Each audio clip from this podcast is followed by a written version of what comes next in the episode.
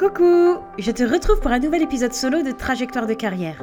Dans ce format d'audio court, je te pitch une thématique spécifique liée à ton image professionnelle. Je te donne des astuces pratiques et des pistes de réflexion pour développer ton potentiel de meneuse. Le but, c'est de t'aider à prendre les rênes de ton business, t'ouvrir à de nouvelles perspectives entrepreneuriales et surtout t'imposer comme une référence, quelqu'un de facilement reconnaissable aux yeux de ta cible. Je te laisse découvrir le sujet du jour et je te retrouve à la fin. N'oublie surtout pas de t'abonner pour ne pas louper les prochains épisodes. Aujourd'hui, j'ai prévu de te parler d'optimisation de ton temps. Alors, une chose est sûre, tu auras beau être ultra calé en organisation, être la reine ou le roi de Notion, chaque entrepreneur fait face à des imprévus dans son activité. L'astuce ici, c'est vraiment d'apprendre à gérer euh, l'inconnu de façon efficace et de rester flexible tout en gardant tes objectifs en tête. Chaque bloc de temps que tu consacres à ton travail doit être utilisé intelligemment. Et pour ça, moi, je t'invite à te concentrer sur l'essentiel, à éliminer les distractions, mais aussi à te libérer, euh, à te libérer en fait de tout ce qui pourrait parasiter ton cerveau. Définir des objectifs clairs pour chaque session de travail, bah, ça te permet aussi de, euh, bah, de rester concentré sur tes priorités et de ne pas te laisser distraire par des tâches qui ne sont pas essentielles. Je vais te donner un exemple justement pour euh, t'expliquer tout ça. Cet été, euh, bah, j'ai créé un rétro-planning qui était très détaillé et élaboré avant le lancement de ma formation. Il était super beau sur le papier, mais au moment d'implémenter, bah, je me suis rendu compte que c'était pas du tout réaliste parce que j'avais un laps de temps limité.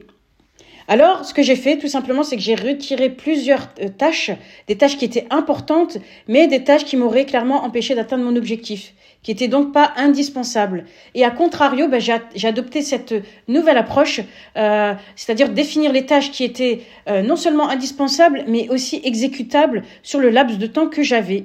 J'avais techniquement 35 matinées euh, disponibles pour moi cet été, c'est-à-dire toutes les matinées de la semaine étalées sur 5 semaines de temps euh, que j'avais euh, du coup pour, pour la création de ma formation et pour le challenge. Je sais à l'instant T que chaque moment compte, que j'ai un laps de temps précis pour accomplir telle et telle tâche, et surtout que j'ai pas le luxe de les gaspiller.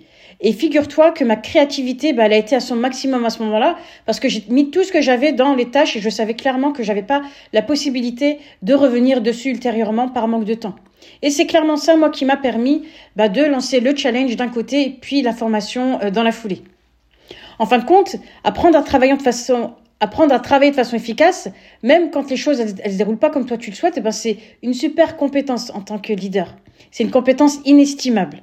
Alors moi, je t'invite tout simplement à prendre cette astuce comme une invitation bah, pour optimiser chaque instant de ton temps et surtout à faire face à l'inconnu avec confiance et à le voir plus comme une opportunité de travailler autrement plutôt comme un fardeau. Avant de te quitter, ben, je te rappelle que je reste disponible en message privé sur LinkedIn si tu veux papoter. À plus c'est la fin de cet épisode, j'espère que le contenu t'a plu. Si c'est le cas, fais-le savoir en mettant simplement 5 étoiles ou un commentaire sur ta plateforme d'écoute. Tu peux également partager ce contenu à une personne de ton entourage à qui ça peut servir. Ce petit geste m'aidera beaucoup à faire connaître le podcast à un public plus large. Moi je te dis à très vite pour un prochain épisode.